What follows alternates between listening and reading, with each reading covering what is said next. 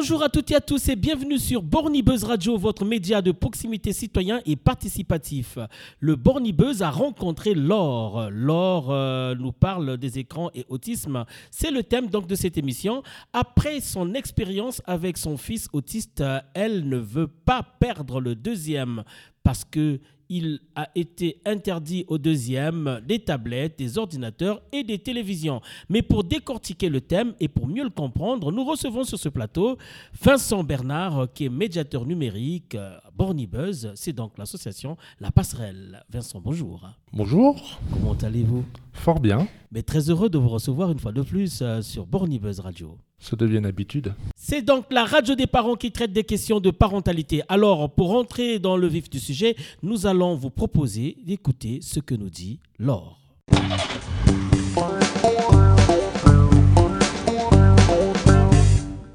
Bonjour madame. Oui, bonjour. Alors, euh, vous avez des enfants Oui, j'ai des jumeaux. Des jumeaux Ah, de quel âge? Ils ont 6 ans.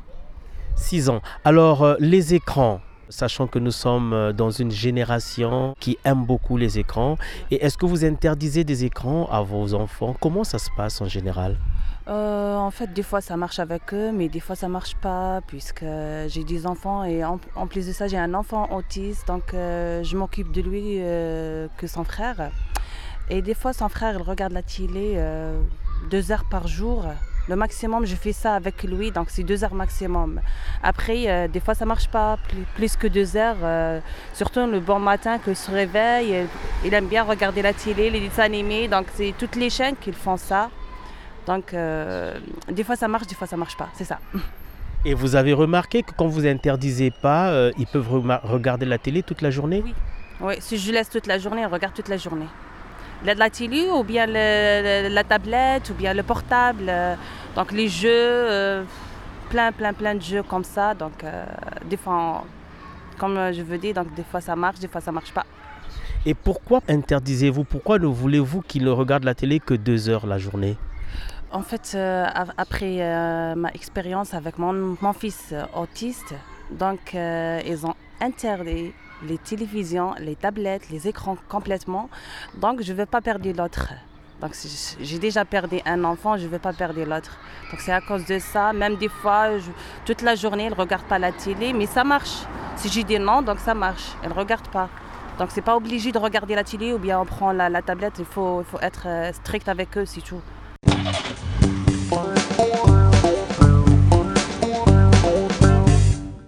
Alors, Vincent Bernard, vous avez écouté Laure. Laure a un enfant autiste et elle ne veut pas perdre son deuxième parce que les écrans sont sur le banc des accusés. Mais déjà, pour poser le sujet, que peut-on dire autour de l'autisme?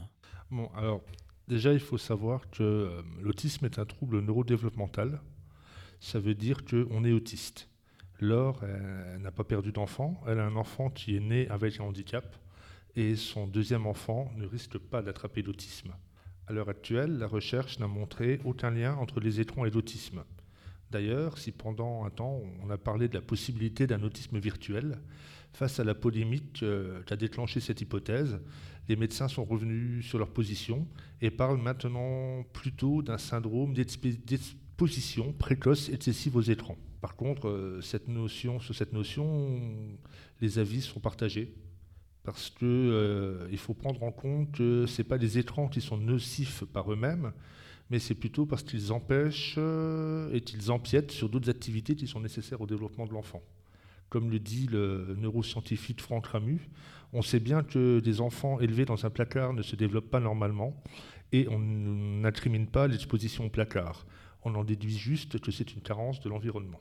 Carence de l'environnement. Alors, dans ce cas, en ayant écouté ce qu'elle a dit, parce qu'elle, elle pense que les écrans sont vraiment euh, euh, la cause euh, de ce problème et surtout qu'il a été interdit à son enfant autiste de rester longtemps devant les écrans. Alors, comment doit-elle comprendre cette thèse que vous développez et ce qu'en disent certainement les médecins? Alors, il y a la première chose qui est que, avec la règle qu'elle a fixée de deux heures par jour pour un enfant de 6 ans, c'est effectivement un grand maximum, elle a raison. Parce qu'à cet âge, l'enfant a besoin de faire euh, plusieurs choses. Il a besoin, euh, d'une part, de, de jouer seul, de jouer avec d'autres enfants. En jouant seul, il va plutôt développer son imaginaire et son imagination et sa créativité. En jouant avec d'autres enfants, il va développer plus sa socialisation. Cela dit, en jouant à plusieurs aux jeux vidéo, on développe aussi sa socialisation. Et donc dans ce cas-là, il n'y a pas de risque d'attraper d'autisme, vu que cet autisme n'existe pas. Du moment que les règles sont posées en famille, qu'elles sont discutées, qu'elles sont cohérentes et suivies, il n'y a pas de problème. Maintenant, il y a la question pour euh, le deuxième enfant qui est autiste. Alors là, moi, je ne veux pas revenir sur euh, une décision médicale. hein. Moi, je ne suis pas médecin. Je pense que les médecins savent ce qu'ils font, ils font leur travail. Mais par contre, euh, il faut savoir qu'il y a pas mal de, recherches qui montrent que euh, les jeux vidéo ont- sont intéressants pour euh, les enfants autistes. Parce que ce sont des, univers contraints qui sont préconstruits dans lesquels il y a très peu de, surprises et il y a très peu d'émotions différentes. Un jeu vidéo fait travailler sur un registre émotionnel limité et ce qui rassure finalement les- l'enfant autiste parce que justement son, un- une de ses problématiques est qu'il a du mal à décoder les émotions complètes chez les humains. Et c'est aussi peut-être pour ça qu'ils sont attirés par les écrans et c'est peut-être aussi parce qu'il est attiré par cette chose-là que l'équipe médicale a décidé de lui interdire. Mais là, j'en- enfin, comme j'en sais pas plus, euh, je préfère rester sur la réserve. C'est donc une façon pour vous de dire que les jeux vidéo ne sont pas toujours mauvais et c'est bien pour les enfants. Mais euh, à quelle fréquence un enfant doit-il euh, jouer à des jeux vidéo? Alors, pour un enfant de, de 6 ans, on va dire que les, les deux heures par jour sont suffisants. Alors, quand on parle de temps d'écran, c'est euh, deux heures par jour, c'est télévision et euh, console et ordinateur confondus. Alors, c'est ce qu'on appelle des écrans distractifs. Hein, c'est pas euh, le temps passé pour faire un exposé pour l'école ou faire un travail pour l'école sur un écran n'est pas à déduire de ce temps-là. C'est finalement, quand on parle deux heures, c'est deux heures de temps de loisir pour un enfant avec les écrans. Par contre, deux heures d'affilée à 6 ans, c'est pas très raisonnable. Moi, je préférerais dire que euh, va faire une partie de jeu vidéo, il va jouer avec ses petites voitures, il va regarder un dessin animé, il va faire un dessin, il va faire du vélo, il va aller se défouler dehors, il va aller se dépenser. Voilà, c'est comment finalement répartir ce temps d'écran sur une journée et permettre à l'enfant euh, d'effectuer les diverses activités dont il a besoin. Alors, les jeux vidéo pour ces enfants autistes, euh, quel genre de jeu, sachant que les jeux vidéo sont divers et variés Est-ce que c'est des jeux de sport, de guerre, de combat le- Lesquels les- Alors, de, de ce que j'ai pu lire, euh, les, les enfants autistes n'affectionnent pas les jeux trop violents. Parce que justement, à cause de cette question d'émotion, ils vont plutôt être intéressés par euh, ce qu'on appelle des, des jeux bac à sable, c'est-à-dire des jeux où on, on explore et on construit des univers, comme euh, Minecraft, qui est le, le plus connu, qui est en fait un, peu, pour expliquer un peu simplement, c'est comme si on, on jouait au Lego. C'est on construit un monde en empilant des briques. Oui. Et donc voilà, ils vont être le plus intéressés par euh, ces jeux de création d'imaginaire ou c'est hum, des jeux de rôle où on suit une histoire en, en s'identifiant à un personnage. Mais très peu de. Par exemple, je pense que les, jeux de foot ne, ne vont pas leur plaire parce que gagner, perdre, ça, suscite des émotions qui sont difficiles à maîtriser. Euh, ou des jeux de, des jeux de guerre aussi, ça va peut-être, ça va certainement les effrayer et ils vont pas être intéressés par euh, ce type de contenu. Est-ce qu'un enfant autiste âgé de 2 ans et un enfant autiste âgé de 10 ans Alors c'est- compliqué parce que l'autisme, je suis je suis pas spécialiste, hein, mais euh, il me semble que euh, on va le diagnostiquer vers les 3 ans, vers les 3 ans, quand euh, l'enfant devrait commencer à parler plus. On remarque qu'il est soit renfermé sur lui-même, soit qu'il parle peu. Donc, avant 2 ans, on ne peut pas le diagnostiquer? Pas, hum, alors, généralement, non. Après, je préfère prendre des réserves et hein, je ne suis pas médecin et l'autisme n'est pas ma spécialité. Ok.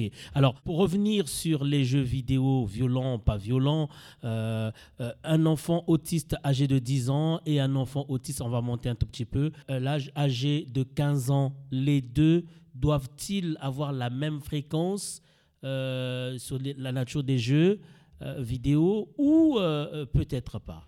Alors, en tout cas, une chose est sûre, c'est que les types de jeux, non parce que dans tous les cas, avec tous les enfants, il y a un, système euh, qui s'appelle le PEDI, qui permet de dire euh, l'âge le plus adapté pour l'enfant, qui va être 3 euh, ans, 7 ans, 12 ans, 16 ans, 18 ans et plus. Là, c'est bien que les parents connaissent ce système de classification parce que, en fait, elle se base, cette classification se base surtout sur les images choquantes ou violentes qu'ils vont pouvoir voir. Donc, dans tous les cas, il faut toujours essayer d'adapter les médias que l'enfant regarde avec sa capacité de comprendre. Maintenant, ce n'est pas une, règle immuable. Il y a des parents qui vont soit bien connaître les jeux et bien connaître leurs enfants qui vont pouvoir donner plus de lest, mais un parent qui ne connaît pas trop les jeux, hmm, qui doit s'y intéresser aussi, il ne doit pas se contenter au pédi, mais dans le premier temps, voilà, c'est le repère de base un jeu 12 euh, ans et plus et pas à conseiller à un enfant de 6 ans. Alors, dans le cas de l'or, est-ce que vous pensez qu'il est parfois important que les parents jouent également ces jeux avec les enfants? Alors, jouer, c'est peut-être beaucoup demandé aux parents. oui, alors l'idéal, c'est finalement le, parent qui va s'intéresser aux au loisirs de l'enfant et tu vas jouer avec lui. Ça, c'est, euh, d'ailleurs, c'est juste à 6 ans, c'est ce qu'on conseille, que l'enfant ne, soit, pas seul avec le média. C'est-à-dire que quand il va regarder la télé, il faut qu'il y ait un adulte avec lui, ou quand il va jouer aux, vidéos, jeux vidéo, tu joues avec un adulte pour qu'il euh, puisse y avoir un accordage entre les émotions de, de l'enfant et de l'adulte.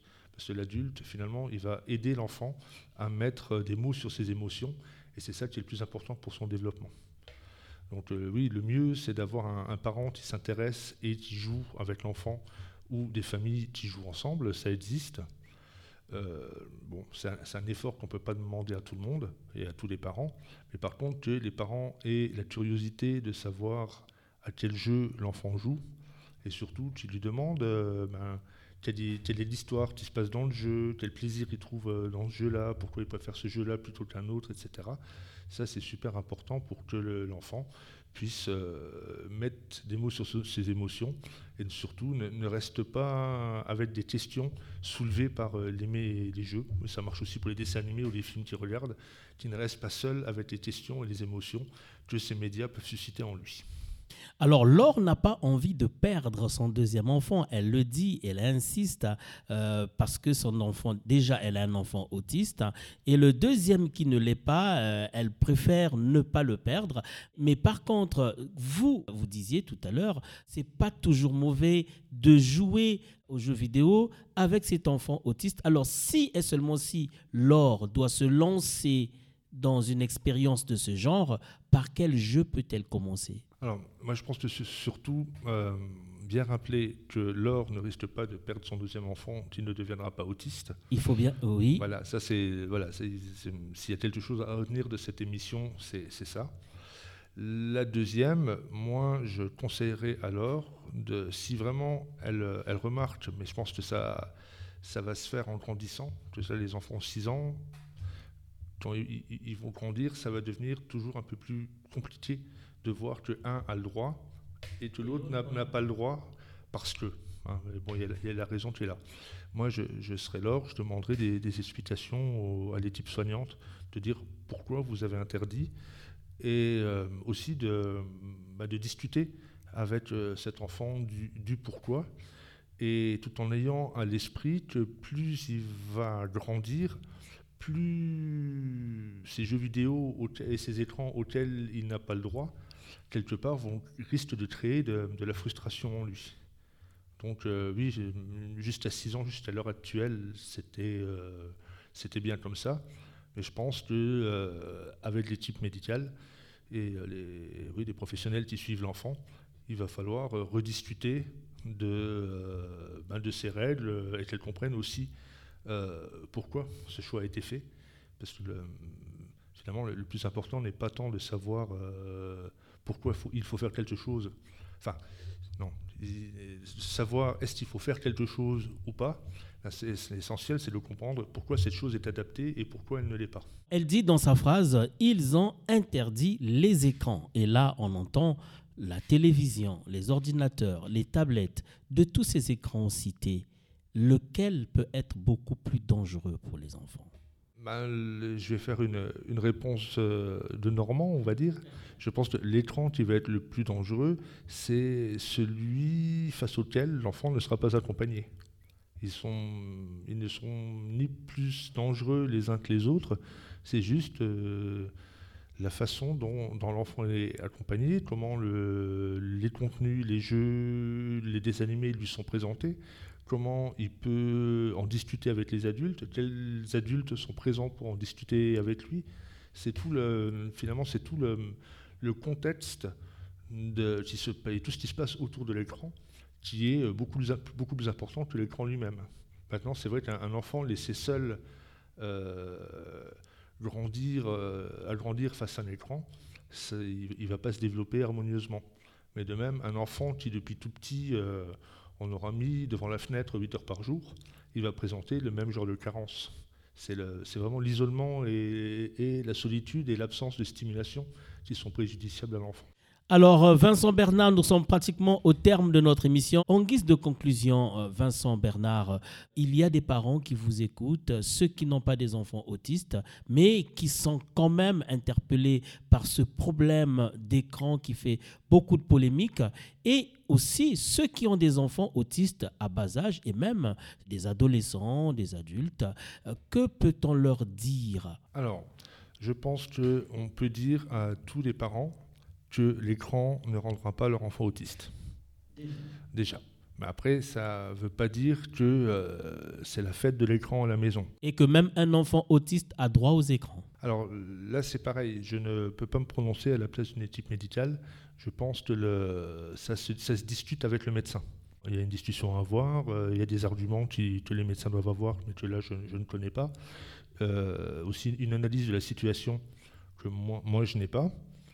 Mais à mon avis, ça peut, ça peut se discuter et au fur et à mesure que euh, l'enfant va grandir, il va avoir besoin de cette stimulation et de cette, euh, ce moyen de socialisation parce que le jeu vidéo chez les enfants, c'est euh, du temps de jeu, mais c'est aussi du temps de discussion en dehors du jeu, notamment dans la cour de l'école. Et si on prend par exemple en ce moment, là, tous les enfants jouent à Fortnite c'est l'enfant qui ne va pas jouer, forcément, va se sentir exclu. Merci beaucoup, Vincent Bernard. Nous sommes donc au terme de cette émission. 03 87 37 08 78, c'est le numéro par lequel vous pouvez nous joindre. Et surtout, n'hésitez pas à le faire si vous avez une question à poser. Nous viendrons vers vous avec notre micro. C'était bien la radio des parents. Merci et au revoir.